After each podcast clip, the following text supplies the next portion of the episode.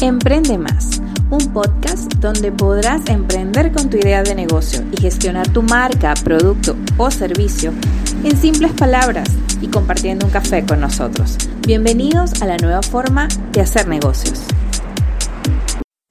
Y sean bienvenidos a otro capítulo más de Emprende Más. ¿Cómo están ustedes? ¿Cómo les va? Espero que muy bien. Aquí yo compartiendo con ustedes un ricote y un rico café. Estoy tomando las dos cosas al mismo tiempo porque es mucho frío. Pero quería conversar con ustedes sobre algo muy agradable. Y es, está muy en boga ahorita y de hecho, bueno, lo he conversado con varias organizaciones para las cuales trabajo, varias compañías empresas con las que trabajo que en este momento de contingencia están trabajando desde sus hogares y con sus empleados trabajando desde su casa. Y me dicen, Karina, ¿cómo puedo organizarme? ¿Cómo puedo organizar mis labores, hacer que mis empleados cumplan eh, las, em, digamos, actividades a su momento, a su tiempo? ¿Cómo puedo hacer que esto resulte efectivo para mí? Y yo les digo que hay que comenzar por dos temas. El primero es la organización y el segundo es em, el plan de trabajo.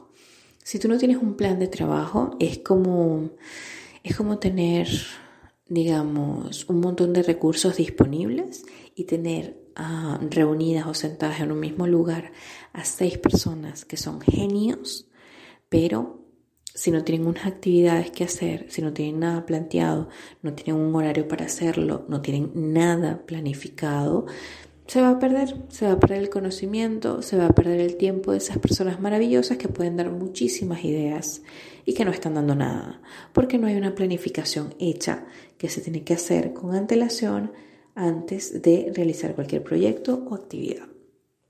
Entonces, en ese caso, comienzo a hablarles a, este tipo de, de clientes o de empresas que me piden la asesoría de lo que es la organización. Y la organización empresarial Obviamente, la organización puede ser desde organizar mi cama y mi estrato personal en la casa hasta la empresarial. Pero estamos hablando en este caso de empresarial. Y ese tipo de organización no es más que agrupar tareas en tiempos específicos, agrupar recursos y dividir tantas tareas en un tiempo determinado que creen una efectividad y una rentabilidad posible.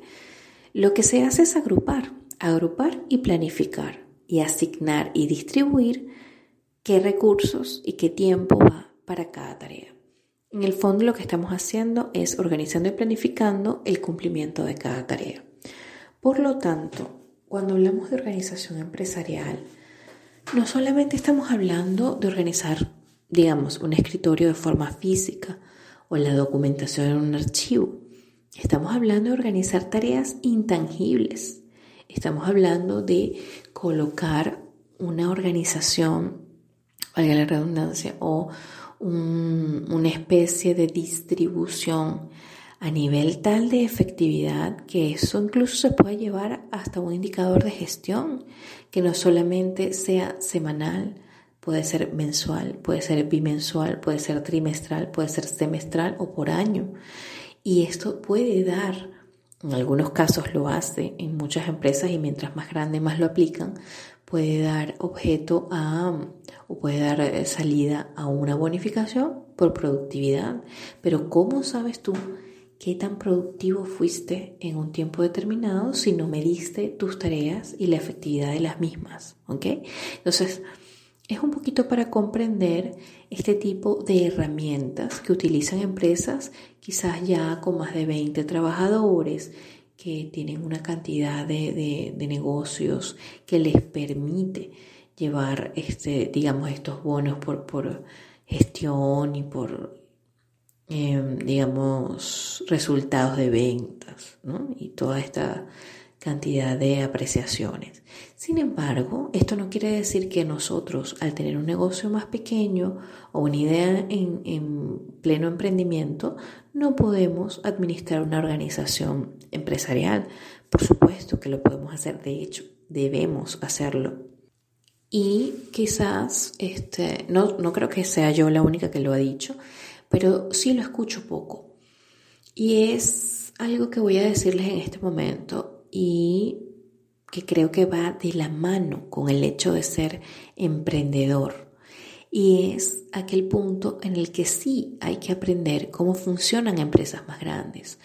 Uno, porque no tenemos que entender el emprendimiento como quedarnos en un hueco determinado, como quedarnos en un papel específico en el que no podemos surgir o crecer o conformar parte de otra parte de, la, del ala empresarial. ¿A qué me refiero con esto? Muchas veces se mal utiliza el llamado o la denominación emprendedor y se hace como para darle, digamos, identificación a una categoría de personas o de nuevos negocios que salen a la luz del mercado y se entiende siempre pequeño, ¿no? Se entiende siempre que emprendedor es una idea poco formal, que salió a lo mejor de la nada, sin mucha organización y que siempre está en pequeño. Y esto no es necesariamente así. De hecho, la mayoría de los estudios indican que el emprendedor no solamente avanza, sino que busca insertarse y muchas veces, casi que en el 90% de los casos, termina insertándose en el, digamos, en el área empresarial que ya está dividido eh, por tipos de empresa. Porque el emprendimiento surge y nace como una idea, una idea de negocio que tiene un público objetivo al cual llegar, que nació por una necesidad de cumplir o satisfacer este, una falta de producto, de actividad, de servicio, de marca, que había o habría en este caso un nicho de negocio. Sin embargo, al mayor tipo de volumen de transacciones que se hace, la mayoría de los emprendimientos se ven forzados y quizás, miren que en muchísimos casos, desde el comienzo, el emprendimiento va de la mano con un tipo empresarial. Esto no es una locura. Aquellas personas que entienden que organizar una empresa, organizar una idea de negocio, va de la mano de la informalidad, ser emprendedor no es ser informal. Ser emprendedor es tener una idea innovadora, una idea que prenda, una idea que tenga un público, un nicho de negocio. ¿Ok? Entonces vamos a deslastrar un poco todo lo que se refiere a ver el emprendimiento como pequeño, como que no va a tener éxito, porque todo lo contrario, la mayoría de los emprendimientos pasa a formar parte muy pronto de lo que es el tipo empresarial, bien sea empresas pequeñas, familiares, eh, de responsabilidad limitada, sociedad anónima, compañías anónimas, y para ustedes contar. Em, la idea es esa, que cada negocio pueda crecer. Incluso hay estudios que determinan que los emprendedores eh, no solamente se quedan con un emprendimiento, van por otro y así van creciendo y van haciendo más empresas, ¿no? Hay casos en los que no prosperan, eh, como en todo, pero la mayoría sí prospera y se inserta directamente en el tipo empresarial. Entonces, todo esto me lleva a, volver al tema que les estaba comentando y es que no podemos ni debemos negarnos a pensar que porque tenemos un emprendimiento pequeño, que hoy es pequeño, no, no voy a aprender técnicas que usan grandes empresas como por ejemplo la organización empresarial y la división del trabajo en equipos porque yo tengo dos trabajadores nada más y mi empresa es pequeña y para qué. No, todo lo contrario. Mientras más crezcan en conocimiento, mientras más aprendan sobre las mejores prácticas, así se llama, que em, se establecen para las grandes empresas, todo eso va ayudando a las pequeñas y de pequeñas van pasando a eh, pyme y de medianas van pasando a grandes y cuando vienen a ver son consorcios que se manejan ya por em, sociedades anónimas. Entonces, em, vamos a, entender que el camino de la organización no es solamente organizar el espacio físico, sino también organizar las actividades en el tiempo. Y esto va muy de la mano con el otro tema que se va a tocar aquí, que es el plan de trabajo. ¿De qué manera podemos organizar? Como les indiqué, distribuyendo recursos y tiempo para cada tarea. Y esto no es más que un plan de trabajo. Este plan de trabajo lo que hace es planificar actividades, planificar movimientos, recursos y tiempo en función de la rentabilidad del negocio, en función de que se lleve a cabo la actividad principal económica. Es como decir, un conjunto de actividades, elementos y factores que intervienen en la actividad principal. ¿Ok? Es esa acción de otorgarle a una actividad un recurso, un tiempo determinado y hacer que cada una de estas actividades en conjunto logren el fin mayor, que es la actividad principal. Un ejemplo de esto podría ser lo que normalmente tenemos en las empresas. Eh, supongamos que tenemos una startup que se dedica a la parte de mm, desarrollo web. Supongamos. Em, tiene un equipo de diseñadores web, de HTML, tiene un equipo de programadores en IT, en tecnología, tiene un equipo de recursos humanos y tiene em, obviamente la parte de dirección. Vamos a suponer que estos son cuatro personas, que son los cuatro, las cuatro actividades que he nombrado. Vamos a verlo en pequeñito. ¿Qué tiene que suceder? Okay, la dirección busca el negocio. Es el que sale, habla con el cliente, queda con el cliente, pone precio y cuando llega se reúne con su equipo de trabajo. Y estas otras tres personas están allí para entender cómo se maneja la distribución de la carga. Viene esta dirección y dice, necesito que tú, que eres administrativo, me organices el tiempo de las salas.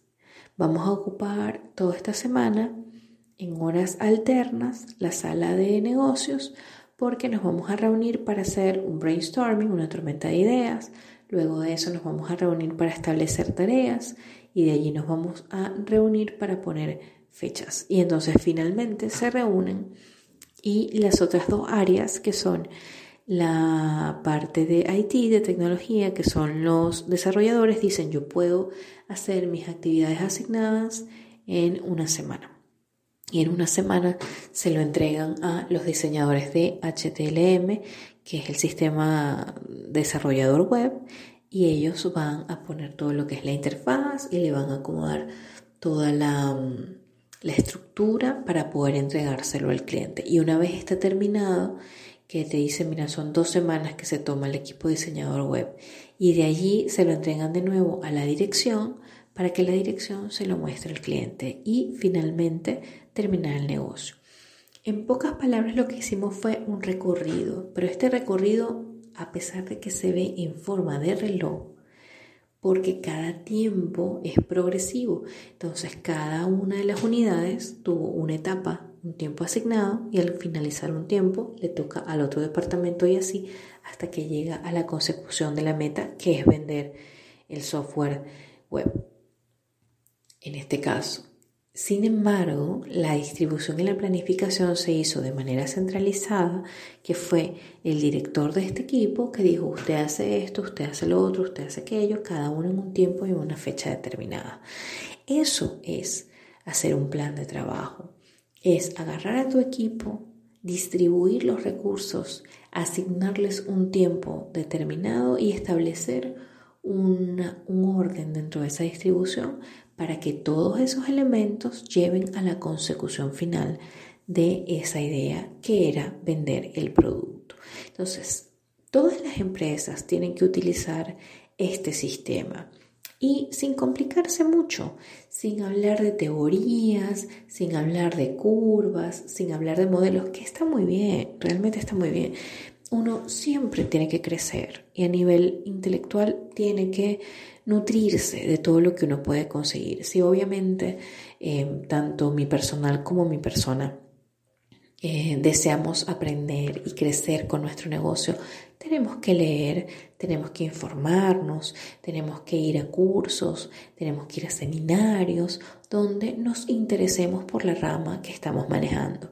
Pero más allá de eso, tenemos que entender que el objeto, el objetivo en sí de un plan de trabajo es que esta planificación de actividades primero nos ahorre tiempo, segundo nos ahorre dinero y tercero nos ayude a llevar a consecución, a finalizar la actividad que estamos desarrollando.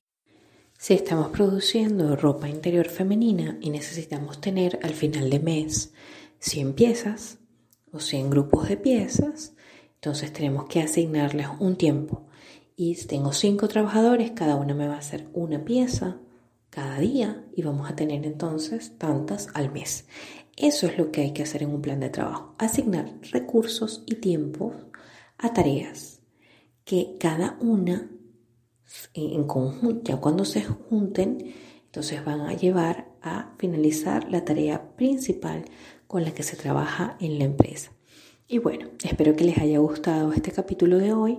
Recuerden que sus inquietudes, em, sus comentarios sobre nuestros programas, eh, gracias a los que escriben, eh, a veces nos, dan las gracias porque tienen sus proyectos nuevos y quizás no tenían idea de, de, muchas cosas que aquí a través del podcast han podido comenzar a aplicar. Poco a poco su negocio ha ido creciendo. Em, pueden comunicarse con nosotros a el correo camebranding.com donde podremos atenderles y donde nos pueden pedir sus asesorías express. Eso sí, saben que van a ser un poco rápidas, pero no vamos a dejar de atenderlos. Nos pueden encontrar como arroba en Instagram en Twitter y Facebook. Y les damos las gracias a nuestros amigos de Formate Academy, www.formateacademy.online. Es una academia de formación virtual ejecutiva en la que podrán encontrar miles de temas de cursos diplomados virtuales que podrán ayudarles a engrandecer su eh, conocimiento profesional. Y le damos las gracias también a nuestros amigos de Todo en Alto, en todas partes, siempre en todas partes, nuestra agencia de comunicación aliada. Vamos entonces a terminar este gran capítulo de hoy y ya saben, nos quedamos pendientes del próximo. Bye.